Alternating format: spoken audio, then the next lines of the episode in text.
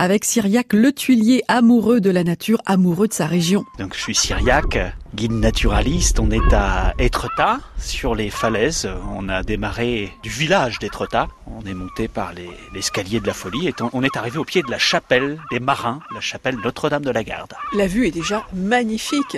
Une vue exceptionnelle sur la partie de falaise la plus connue d'Étretat, c'est la falaise d'Aval, avec l'aiguille creuse, l'arche d'Aval, le trou à l'homme et la valeuse du golfe d'Étretat. Vous nous emmenez où, la Syriaque? Là, Isabelle, je vais vous emmener sur le sentier du littoral qui se déroule d'Étretat jusqu'à Bénouville, une petite portion côtière sur euh, laquelle le département de la Seine-Maritime vient de reculer les clôtures pour permettre un passage des randonneurs en toute sécurité le long des falaises. Allez, on y va. Donc là, on est arrivé euh, au sommet de la falaise d'Amont et on aperçoit la plus petite des trois arches.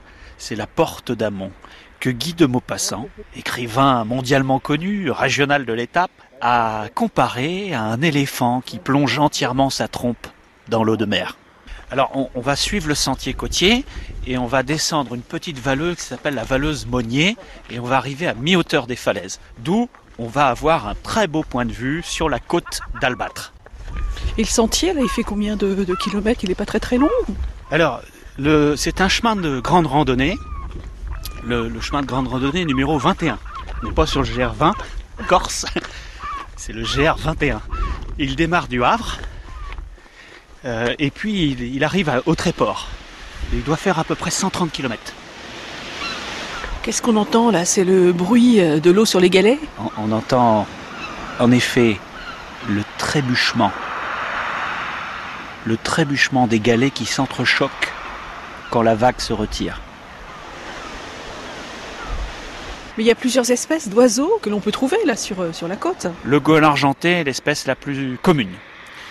Vous avez deux autres espèces de goélands, le goéland marin, qui est le plus rare. Une autre espèce assez rare, c'est le goéland brun, qu'on va reconnaître euh, avec euh, ses pattes jaunes.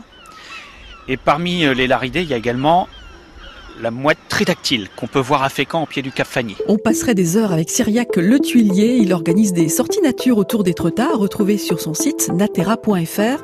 Et demain, nous retrouverons Cyriac au pied du phare de la poterie Cap d'Antifère.